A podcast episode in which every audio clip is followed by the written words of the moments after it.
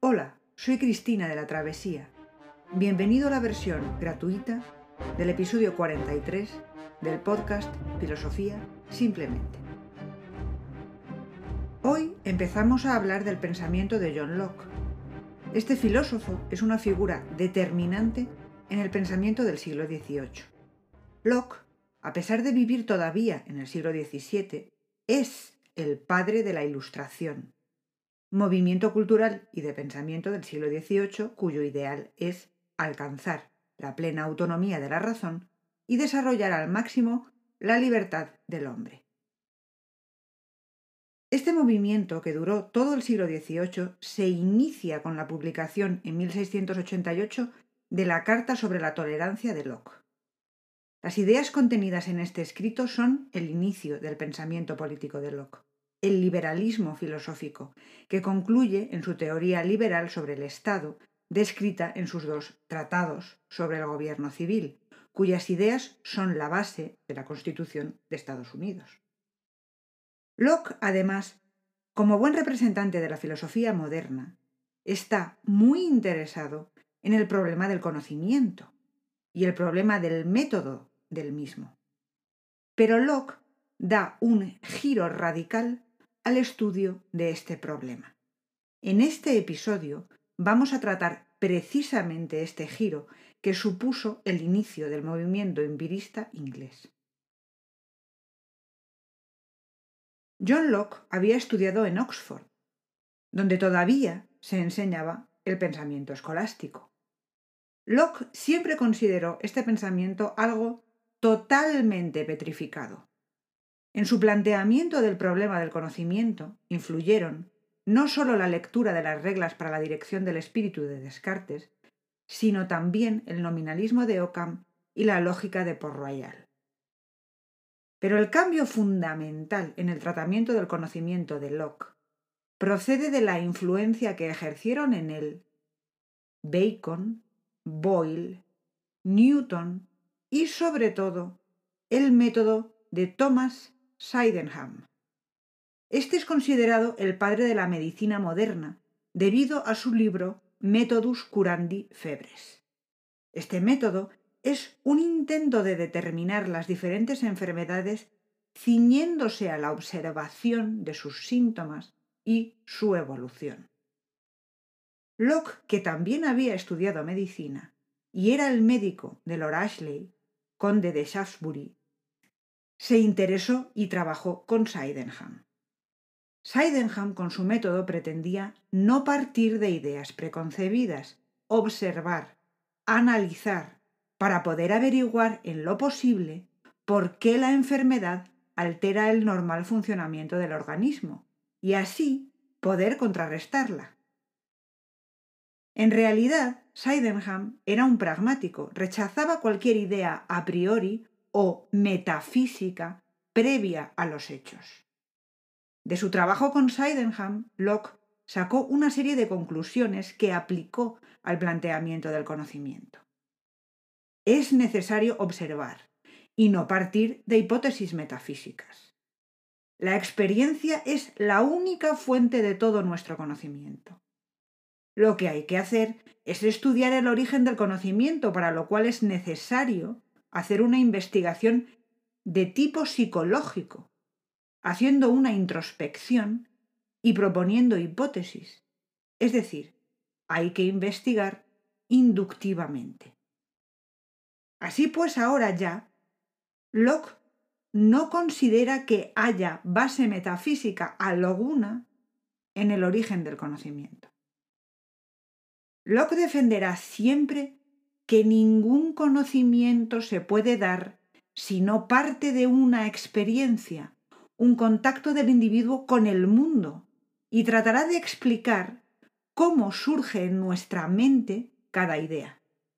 Lo hará de una forma que ahora puede resultar chocante y desde luego es menos clara que Hume, quien precisamente se benefició del trabajo previo de Locke y que pudo así sistematizar mejor su discurso. En Locke encontramos aportaciones fundamentales para el empirismo, como su crítica a las ideas innatas o su crítica al concepto de sustancia, y otras, como el análisis de la causalidad, quedan ya apuntadas, aunque algo difusas. Ahora vamos a comenzar el estudio del origen del conocimiento siguiendo el análisis de Locke, desde los elementos primeros que dan origen a las ideas hasta cuáles son estas y sus características. El ensayo sobre el entendimiento humano comienza con una crítica a las ideas innatas. Lo que Locke critica es la creencia de que existen una serie de principios innatos en la mente humana. Principios como el de identidad o el de contradicción, piensa Locke, son verdades evidentes. La mente los comprende de manera clara y no duda de ellos. Pero estos principios tienen un origen. No están porque sí en nuestro entendimiento. Son principios que tienen su origen en la experiencia. Él dice, es difícil concebir ¿Qué quiere decirse cuando se afirma que un principio está impreso en nuestro entendimiento de modo implícito? Salvo que se quiera decir que la mente es capaz de comprender y asentir con firmeza a las proposiciones en cuestión. Por tanto, Locke no pone en duda la capacidad innata de comprender la verdad de algunos principios. Lo que afirma es que estos principios tienen un origen en la experiencia. Así considera que el origen de nuestras ideas, término con el que hace referencia a los contenidos de la mente, tiene que proceder necesariamente de la experiencia. Los contenidos de nuestra mente proceden o bien de las sensaciones, lo que transmiten nuestros sentidos procedentes de los objetos externos, o bien de la reflexión, que es el reflejo en el que se nos representan nuestros procesos internos. Ahora Locke continúa su análisis que puede resultar sorprendente, pero que se basa en sus propias observaciones sobre qué origen tiene cada idea. A los datos o imágenes que nos dan la sensación y la reflexión los llamó ideas simples. Hay, por tanto, ideas simples de sensación e ideas simples de reflexión. Hay ideas simples de sensación que proceden de un solo sentido, como por ejemplo la frialdad o dureza de un trozo de hielo. Hay otras ideas simples de sensación que se pueden captar a través de varios sentidos, como forma, reposo, movimiento, espacio y extensión. Hay ideas simples de reflexión. Las principales, según Locke, son percepción, pensamiento y voluntad. Locke considera que la percepción es fundamental, ya que es la causa del pensamiento, y cree que hay otras ideas simples de reflexión que se refieren a otras capacidades del pensamiento, como la memoria, la capacidad de comparar o abstraer. Hay ideas simples que proceden tanto de la sensación como de la reflexión. Él dice, hay otras ideas simples que entran en la mente por todas las vías de la sensación y de la reflexión. Por ejemplo, las de placer o gozo y su contraria, la pena o malestar, las de fuerza, existencia, unidad.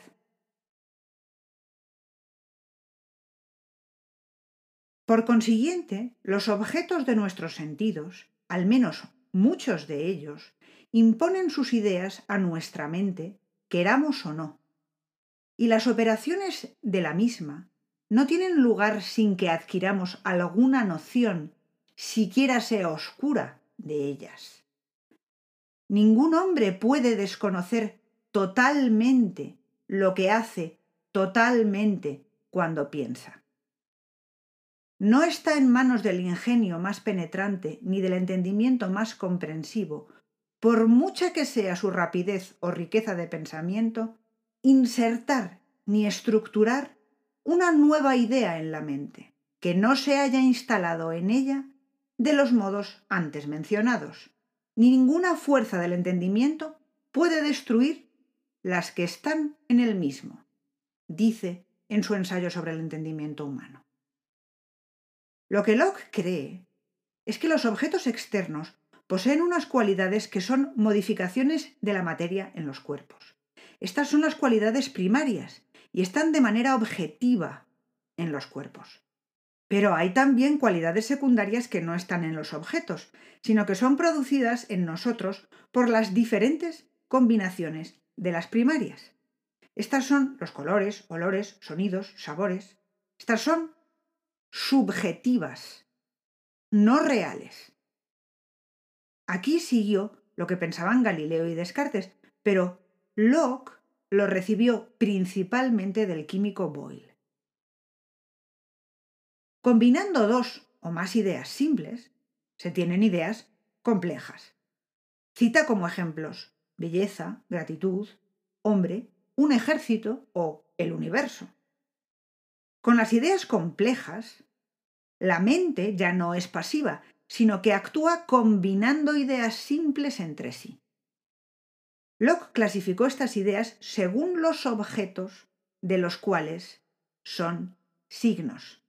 Así distinguió ideas de modos, de sustancias y de relaciones. Los modos son ideas que no pueden referirse a aspectos de la realidad que se den de una manera independiente.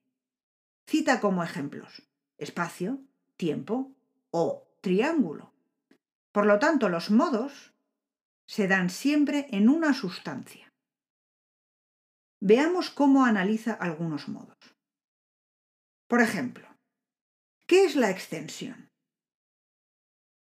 La idea de espacio nos viene a través de dos sentidos, la vista y el tacto. Cuando este espacio se refiere a la longitud entre dos seres, es distancia. Por esto cada distancia diferente es una modificación del espacio, y cada idea de una distancia o espacio diferentes es un modo simple de esta idea.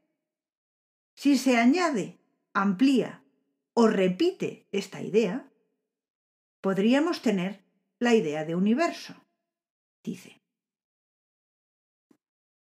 Locke cree que el modo tiempo se forma a partir de la idea de sucesión que experimentamos conscientemente. La idea de infinitud procede de no poner límite al espacio, de pensar que siempre hay un espacio más que se puede añadir. Locke cree que esto no quiere decir que el infinito tenga existencia real. Él solo analiza el origen de la idea. Lo que Locke pretende mostrar es que el pensamiento humano puede representarse ideas que entiende, pero que esto no quiere decir que las realidades a las que se refieran estas ideas existan. Locke siempre pretende en sus análisis poner de manifiesto que ideas como la de infinitud o eternidad, aunque estén muy lejos de los datos empíricos, siempre se pueden explicar sin necesidad de recurrir a las ideas innatas. Las sustancias se refieren a objetos o realidades que sí pueden tener existencia independiente, como piedras, animales, aunque Locke sigue utilizando el término sustancia, se pregunta, ¿pero qué es una sustancia? ¿Es un término con significado real o no dice nada? Si quieres tener acceso a la versión extendida de este episodio, visítanos en Patreon. Que tengas un muy buen día y hasta la próxima.